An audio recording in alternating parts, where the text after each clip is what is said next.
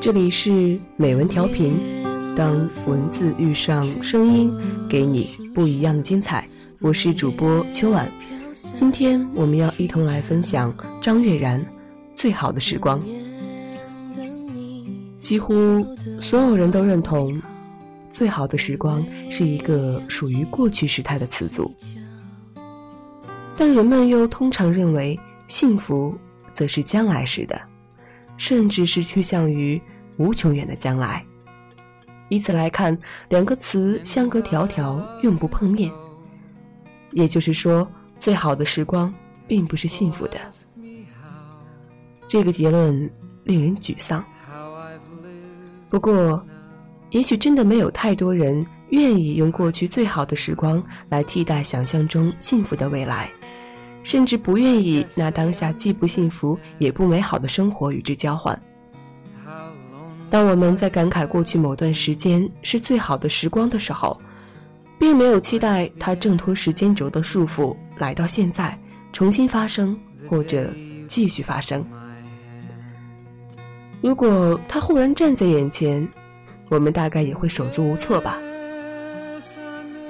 那段时光我们爱，却不再需要。我们只想，在孤独的时候，凭借记忆对他一言一番，假装还在他的怀里，或者是把他当做一个故事说给别人听。那时，我们也好像和他还在一起。这情感热烈而虚伪，但虚伪是时间的错，它让我们不停向前走，又向后看。它让我们盼望一直走下去，又想永远停留在某个位置；它让我们野心勃勃，又心灰意冷。我们被它挟持，从未获得自由的意愿。小时候看张爱玲的《十八春》，对曼桢那句话记得很深。她说：“诗君。”我们再也回不去了。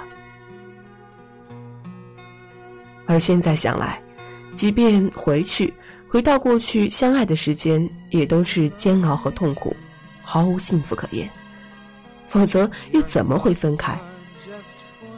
他们无处可去，在时间的轴线上，过去和未来，没有一个可以藏身的角落。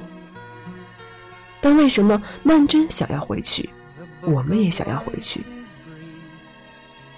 因为时间的仁慈之处在于，他把那些被痛苦撕碎的记忆重新拼好，变得完整无缺，破镜重圆。最好的时光是那些被忘掉又渐渐记起来的时光。事实上，它们并不是时间，是画面，是影像。我们是他的演员，是他的作者，是他的观众。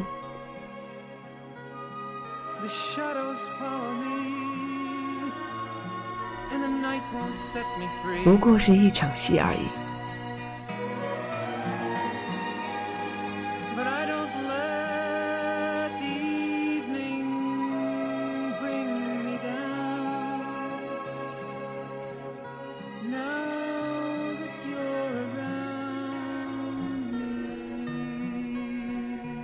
这里是美文调频，我是主播秋婉，感谢您收听，我们下期见。